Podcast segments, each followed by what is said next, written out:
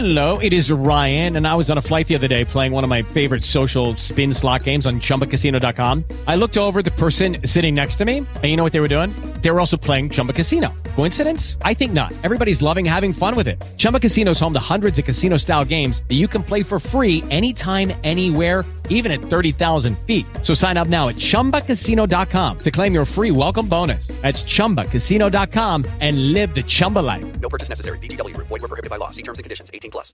With the Lucky Land slots, you can get lucky just about anywhere. This is your captain speaking. Uh, we've got clear runway and the weather's fine, but we're just going to circle up here a while and uh, get lucky. No, no, nothing like that. It's just these cash prizes add up quick. So I suggest you sit back, keep your tray table upright, and start getting lucky. Play for free at LuckyLandSlots.com. Are you feeling lucky? No purchase necessary. Void where prohibited by law. 18 plus terms and conditions apply. See website for details. De los creadores de Periódico Central, Revista Rayas y Página Negra, llega Acá en la Central. El periodismo irreverente hecho podcast. Pásele, que va a llevar, que va a querer. Y recuerda todo lo que tenemos acá en la central. Acá en la Central. Hoy presentamos Guardianes 2021. Un torneo para recordar en Puebla.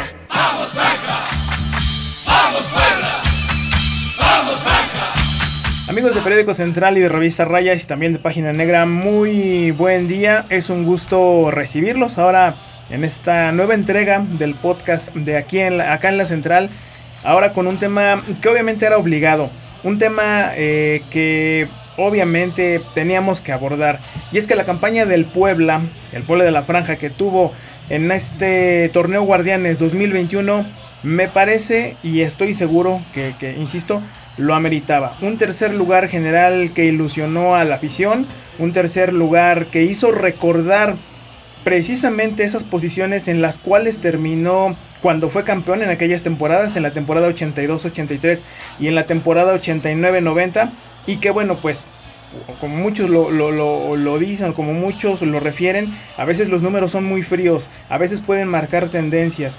Sin embargo, bueno, pues lamentablemente en esta tercera ocasión precisamente que terminan en ese tercer lugar general, bueno, pues no se pudo conseguir eh, la final o no se pudo eh, concretar ese pase a la final. Haremos un recuento de cómo fue esta campaña con el Puebla de la Franja y sobre todo de la mano de un técnico joven, un técnico que quizá después de muchas experiencias también con, con, con el Puebla, bueno pues quizá igual muchos no apostaban al proyecto de Nicolás Larcamón. Insisto, un técnico joven, un técnico argentino que vino prácticamente a revolucionar este Puebla de la Franja, que vino a revolucionar también los esquemas tácticos. Estábamos acostumbrados quizá a un Puebla defensivo, a un Puebla que bueno estaba atrás, que jugaba la defensiva, pero bueno, ahora creo fue un, eh, un, conjunto muy dinámico. Fue un equipo que dio la batalla, que también jugó con garra, con coraje, que supo plantear eh, los partidos, que con esos planteamientos de Nicolás Larcamón, bueno, pues consiguió eh, los 28 puntos que a la postre le dieron la clasificación como tercer lugar general a la fase de los cuartos de final y que obviamente, bueno, pues de ahí para el Real pasó a los cuartos de final y bueno, se quedó en las, en las semifinales al perder contra el equipo de Santos. Para mí la verdad es que es un gusto, un gran gusto recibir esta tarde a un gran compañero, un compañero muy profesional, un compañero reportero, periodista deportivo, que bueno, también ha estado muy de cerca o siguió muy de cerca el paso del Club Puebla durante, eh, durante este torneo Guardianes 2021. Israel Valero Flores, muchísimas gracias por acompañarnos, de verdad es un gusto tenerte aquí. Hola Humberto, ¿qué tal? Muy buenas tardes amigos, buenas tardes a todos, en tus órdenes Humberto.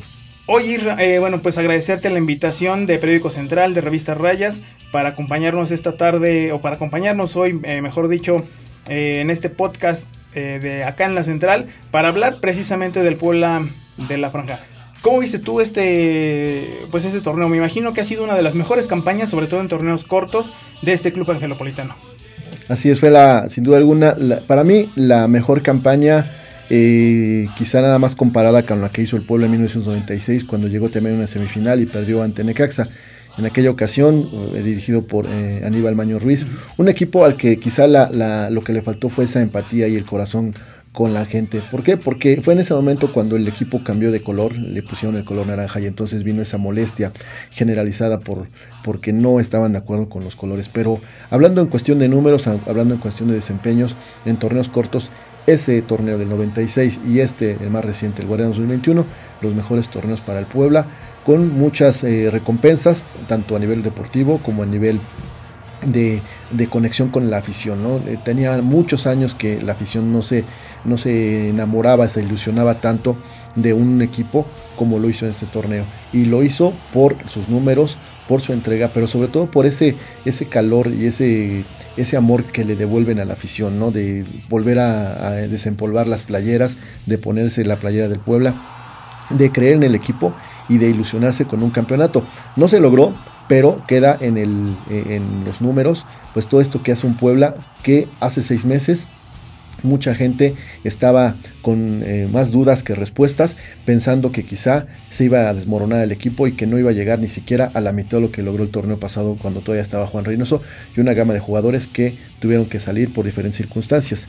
Hablamos de un Brian Angulo, de un Nicolás Viconis, que eh, fueron las bajas que mucha gente protestó, pero que fueron acalladas con la actuación de los refuerzos que vinieron para ese torneo, empezando por Anthony Silva y después por la aparición o consolidación en el equipo de Santiago Ormeño. Tan es así que, bueno, así lo, así lo dejamos en claro, ¿no? Ya a esas alturas, eh, Santiago Ormeño ya es jugador del grupo Pachuca, por decirlo así. Incluso ya se habla de que estará jugando con el equipo de León. Así que, bueno, pues esa fue una de las, de las partes, digamos, sobresalientes del, del conjunto poblano, ¿no? Ahí te das cuenta eh, que realmente muchos jugadores del equipo eh, se partieron, vamos, valga la expresión, se partieron la madre en, el equipo y que obviamente en la cancha, bueno, lo, demostraron, ¿no? Santiago Ormeño, el caso de, de, Anthony Silva, que bueno, es seleccionado nacional paraguayo y que bueno, tú lo has dicho, ¿no? Mucha gente tenía esa duda de qué va a pasar con este Puebla. Había venido también de una instancia de cuartos de final el torneo anterior, en el repechaje había eh, dado cuenta de Monterrey en penales, pierde con León en los cuartos de final, pero bueno, era una, una, liguilla también que ya mucha gente estaba disfrutando, ¿no? Quizá también muchos, muchos periodistas deportivos, mucha gente también tenía como que esa duda con, Juan Reynoso, hoy técnico de Cruz Azul, que bueno, ya, ya ha llegado a la final, pero estaban esas dudas, ¿no? Siempre, me parece, Isra, que siempre ha sido como esa tónica de cuando termina un torneo o cuando va a empezar un torneo, ¿Qué va a pasar con el equipo? Siempre están esas dudas, eh, la continuidad, qué va a pasar, en fin, ¿no? Por lo menos o por lo pronto ahora se habla ya de una continuidad con Nicolás Larcamón, que ya firmó por lo menos otras tres temporadas y que en el ánimo de seguir en esa, eh, eh, en esa tónica de que al equipo le vaya bien, pues creo que ahora las expectativas son mucho más altas, ¿no? El Puebla para los próximos torneos evidentemente tiene que superar o por lo menos igualar lo que hizo ahora. Por lo menos, yo así lo pongo, por lo menos clasificar a la siguiente fase. No estoy diciendo de igual de nuevo en un tercer lugar, cuarto, quinto, no lo sé.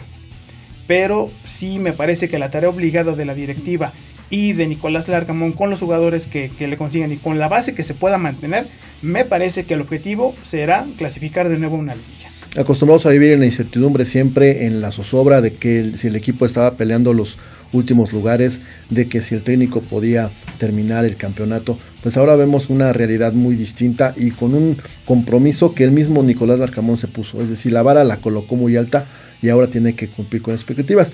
Mm, mm, puede que a lo mejor en el siguiente torneo se le dificulten algunas cosas y eso no es ni curarse en salud, pero sí quizá conforme avance el campeonato muchos técnicos van a descifrar la técnica y la estrategia de Nicolás Larcamón, pero va a tener un sello el equipo, algo que no tenía desde hace muchos años.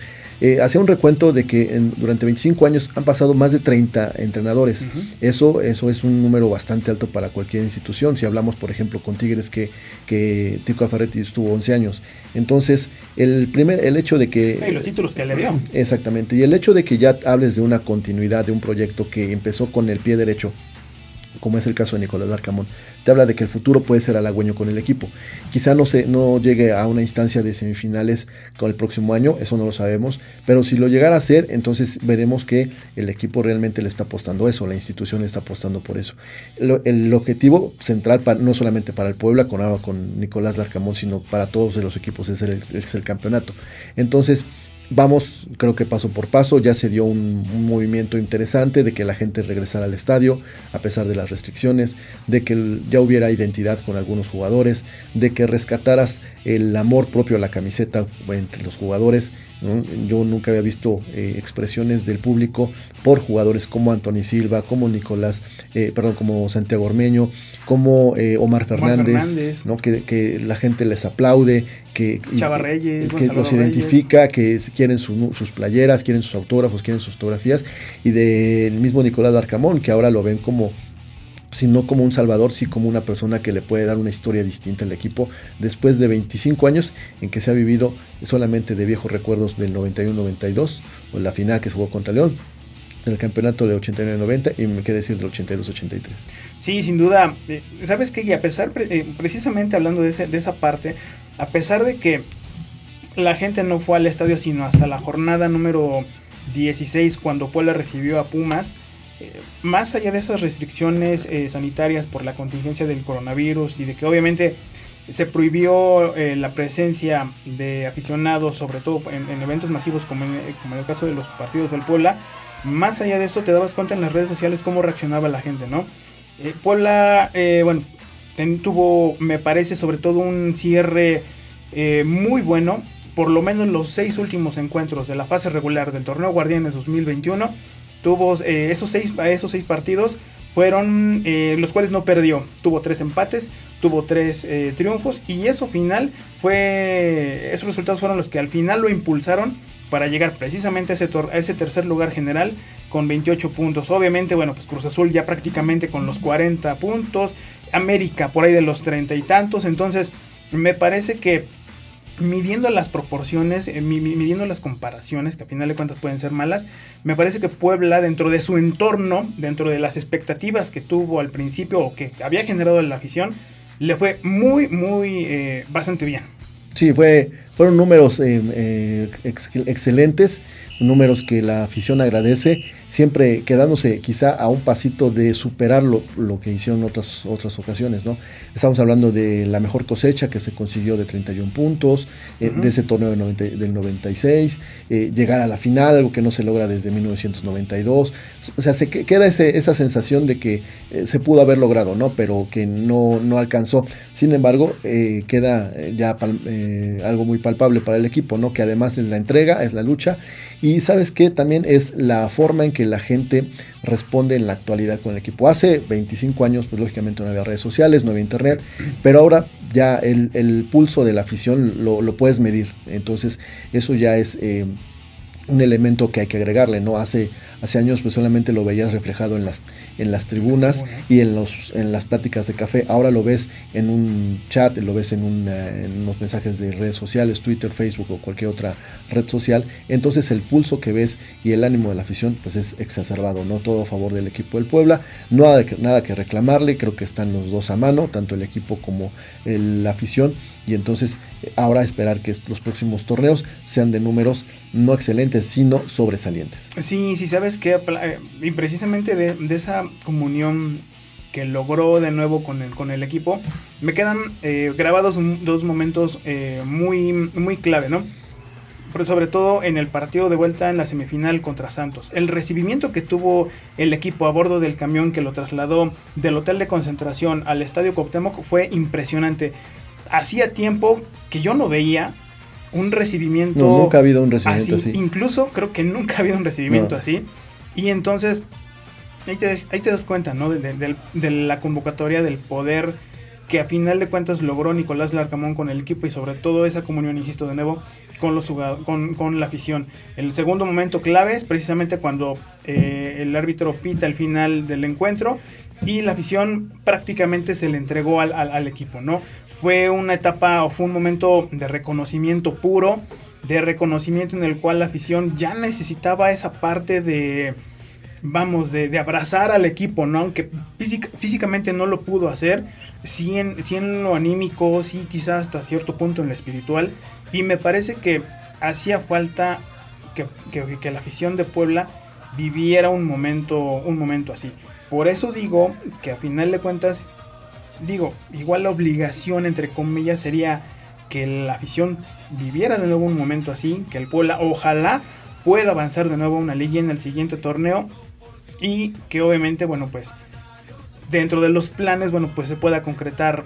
Yo sé que va a ser muy, muy complicado y yo sé que sobre todo para el siguiente también va a ser demasiado pesado, pero que ojalá en, dentro de los objetivos planteados con la continuidad de Nicolás Larcamón, bueno, pues en unos años o dentro de ese lapso se pueda concretar algo llamado campeonato. Sí, aunque sabes que, eh, Humberto, yo creo que la gente debe tener un poco también más de mesura, Claro, tranquilizarse, no exigirle al equipo que inmediatamente el siguiente torneo, si no llegó a la final, el siguiente tiene que darse, porque también hay que tomar en cuenta que al equipo lo van, bueno, va a sufrir una transformación, ya será del propio diseño de Nicolás Arcamón, pero ya no va a tener de entrada, por ejemplo, a, Santiago Ormeño, ¿no?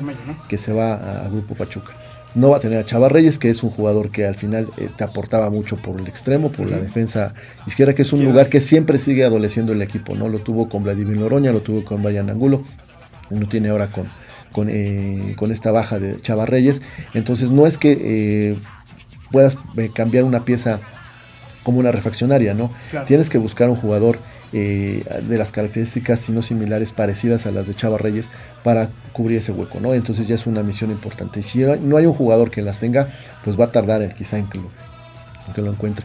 Y del delantero, pues veremos si, si el que llegue y de los que o de los que quedan pueda cumplir ese papel, ¿no? Estamos hablando a lo mejor de que Guillermo Martínez pueda hacer ya esa chamba o de que otros jugadores también ya no estén con el equipo y entonces mm, ya no estemos eh, pensando en que nos van a venir a salvar eh, jugadores de ese tipo, ¿no? Chavarreyes o Meño, ¿no? Ahora hay que pensar que, por ejemplo, Lucas Maya, que lo recién lo, lo renovaron contrato, entonces en- ver en él que es el defensa central, no sé si Israel Reyes se quede, entonces puede ser que también sea el jugador que se espera en la defensa central, haciendo a un lado a Maximiliano Gularte, ¿no? O a, Max- o a Perg, eh, a Emanuel Gularte y a Maximiliano Perg, o en la media cancha que ya cuentes con un buen medio de contención, o un armador de la talla de Omar Fernández. O sea, es, va, a ser una, va a ser una situación totalmente distinta y que creo que la gente debe de entender que el Puebla del, del- a partir de este momento va a ser muy distinto al que vimos y entonces sí exigirle, pero también con mesura y con, con un ojo eh, eh, eh, un ojo de calificar las cosas tranquilamente. Un ¿no? ojo crítico, ¿no? Un Sí. ojo, un ojo que, que- que muchas veces la afición sí lo ha tenido, un ojo crítico, porque sabe que a final de cuentas que en algún momento sí le puedes exigir, ¿no? En este caso, obviamente, citando esos jugadores que, acabas de, nombrar, pues prácticamente es la columna vertebral del equipo, ¿no? O sea, eh, lo bueno que, desde mi punto de vista, lo bueno que Lucas Maya ya, ya renovó y me parece que en los momentos clave, en, lo- en los, en, los, en los encuentros en los cuales eh, en los cuales se le exigió, me parece que me parece que cumplió, ¿no? Me parece que no hay mucho que cuestionarle, mucho que criticarle a Lucas a Lucas Maya, hablando en un plano muy muy general, ¿no? Veremos qué puede pasar con, con, eh, con Omar Fernández, que también se echó al, al equipo y se echó a la afición a la bolsa. Muchos, muchos jugadores que seguramente veremos desfilar. eh, seguramente en unos días, eh, semanas, estaremos hablando de fútbol estufa, donde veremos cómo serán los movimientos del Puebla de la Franja, que, de los jugadores que llegarán precisamente a solicitud de Nicolás Larcamón. y ver que el, futuro es también eh, ya un poco, bueno, sólido, mejor dicho, porque tienes tres torneos que te está dando como, como propósito de llegar a una final, ¿no? Estás hablando que esos torneos que le están renovando a Nicolás Arcamón, que poco a poco vas afianzando a otros jugadores y de también que te dé chance de trabajar con las fuerzas básicas, ¿no? Ahí están jugadores que seguramente van a dar el salto tratando de ocupar un lugar que, eh, que, ya les también ellos están pidiendo a gritos. Entonces es la consolidación de un proyecto para Puebla que nunca lo ha tenido, ¿no? O sea, hay mucha, en todo este tiempo ha habido muy buenas intenciones de un proyecto, pero nunca tan tan am, con bases tan sólidas como las hay en este momento. Entonces creo que va más va más allá de si el equipo es campeón o no.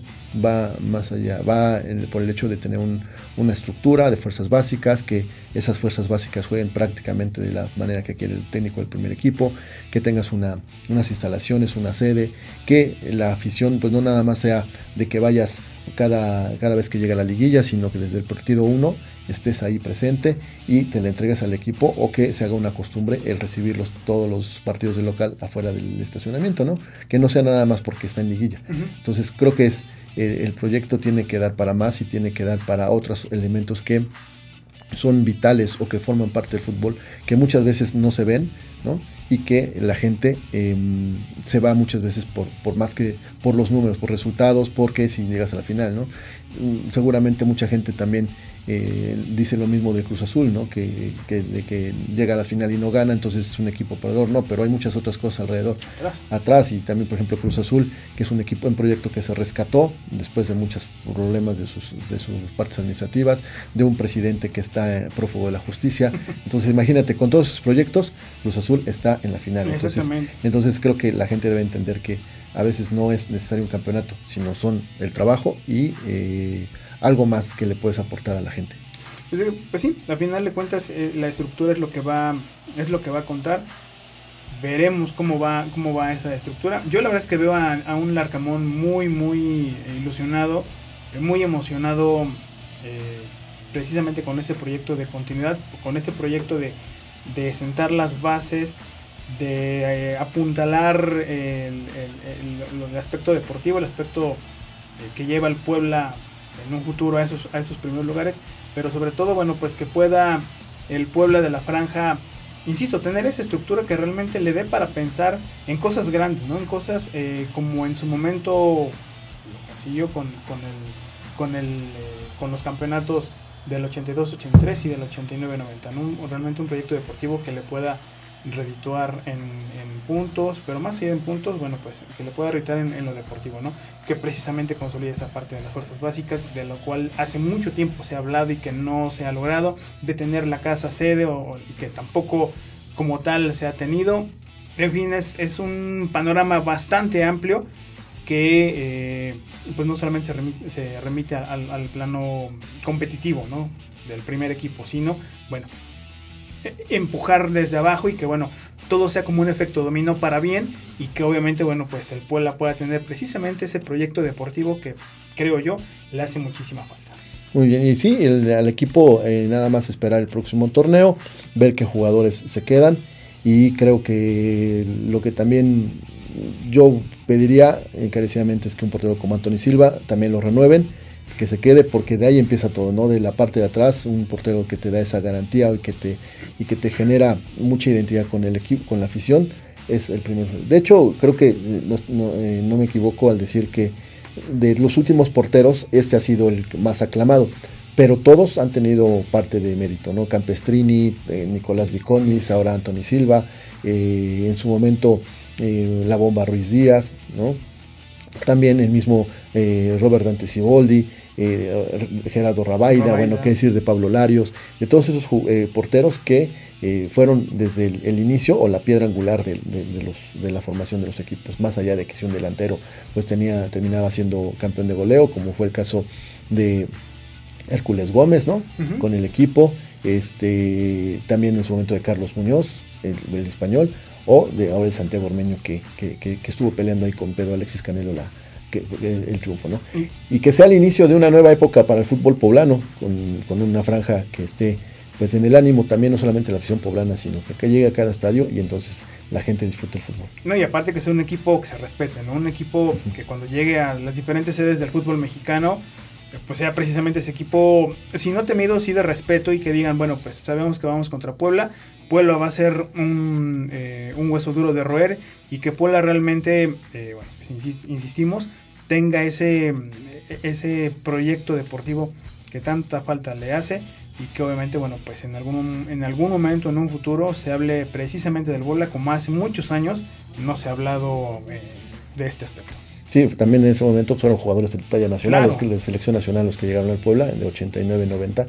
Entonces es muy raro que vuelvas a tener, la, si no la mitad, una cuarta parte de la selección nacional en un equipo, como lo tuvo Puebla en su momento. Así es, así es. Bueno, pues ya casi estamos a punto de, de- de despedirnos. La verdad, en, esta, en este podcast de acá en la central, insisto, con un tema obligado que el, del Puebla de la Franja. Oye, Isra, tú, tú del, veamos el objetivo. ¿Tú sí creías que Puebla pudo haber llegado por lo menos a la final? No, no, no, no, no, o sea, a lo mejor era este como que deseo, ¿no? Pero Sí, una cosa, ajá, una cosa es lo que Sí, deseas, ¿no? Pero otra otra cosa cosa es- es que realmente dices, bueno, Santos es que con ese 3-0 es, es in- es No, in- no, no, O sea, no. todos los equipos son como Cruz Azul. Cuando claro. llegó a la semifinal contra Pumas, que con un que Pumas regaló un 4, que Cruz Azul perdió, eh, per- perdió en un 4-0, ¿no? Entonces Puebla, eh, yo creo que eh, cometió errores muy puntuales este, Y de unas muy claras, ¿no? Unas muy sí, claras y, que no a mí la- me y llama la también atención, y la las de- que no pudo meter, pues terminaron por pegarle, ¿no? Entonces eh, eh, se veía muy difícil, sobre todo contra un equipo con- de mucho dinamismo como es Santos Bastante ordenado. y un portero que también tiene mucha suerte como es Carlos Acevedo. ¿no? Que se encontró todas y que este, pudo em, evitar la caída del marco allá. O por lo menos Puebla tuvo chance de regresar con un 3-2, regresó con un Creo que 3-0 que al final terminó pesando y que aquí eh, pu- puso las circunstancias o puso el esquema para el partido de regreso, ¿no? Un Santos que eh, especuló, que se echó para atrás, muy, ratonero y entonces le cerró todas las opciones al Puebla. No, bastante. O sea, Puebla de plano no encontró por eh, ningún momento, sobre todo en el primer tiempo, no encontró los espacios para poder batir la cabaña de Acevedo. Pero bueno, a final de cuentas, la historia ya está escrita. Los protagonistas de la final, León, eh, perdón, Cruz Azul y Santos. Y bueno, pues Puebla se quedó ahí en la antesala de- del, del partido o de la serie por el título. Insisto, un torneo bastante bueno, el segundo eh, mejor torneo hablando de temporadas cortas que tuvo el Puebla de la Franja y que obviamente, bueno, pues ilusionó a la afición. Re- eh, logró esa comunión de nueva cuenta con, con el, con el entre el equipo y, y los aficionados.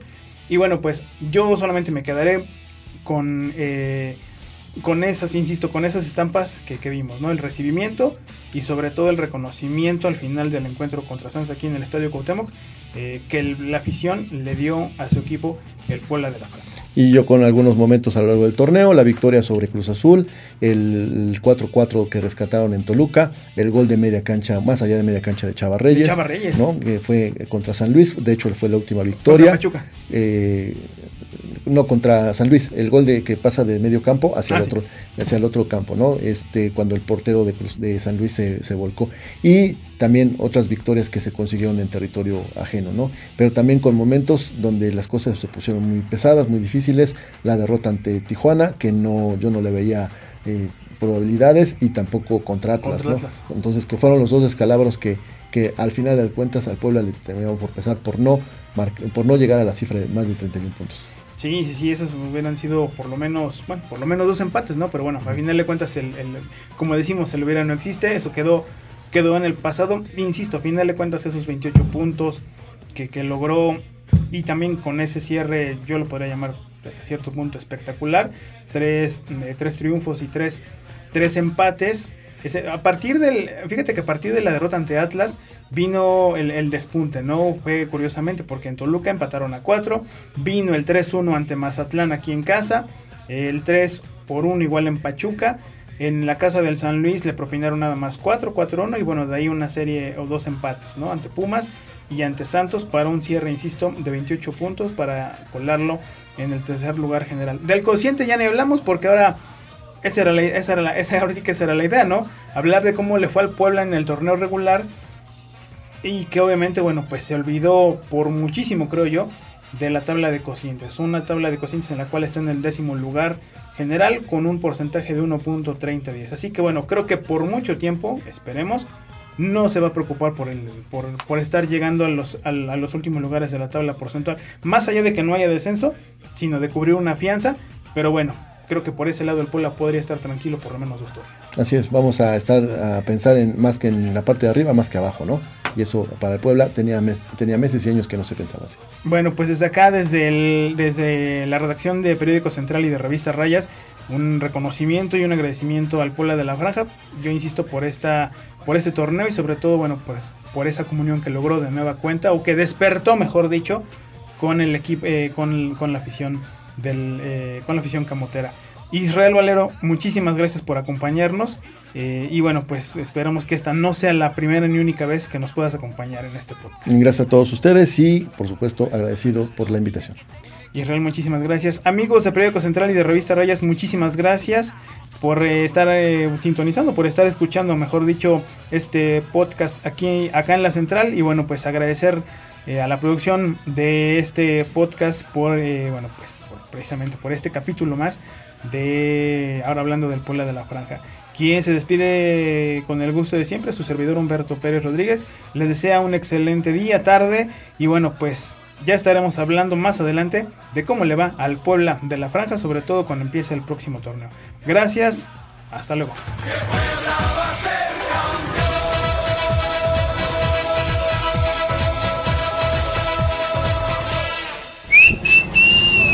Adiós, ya se va bien surtida. Cuando quiera puede regresar, ¿eh? Tenemos más.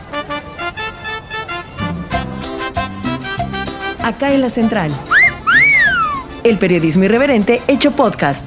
Conducido por Humberto Pérez Rodríguez e Israel Valero Flores de Estamos al Aire. Guión e investigación, Redacción Periódico Central. Producción y edición, Liz Gómez.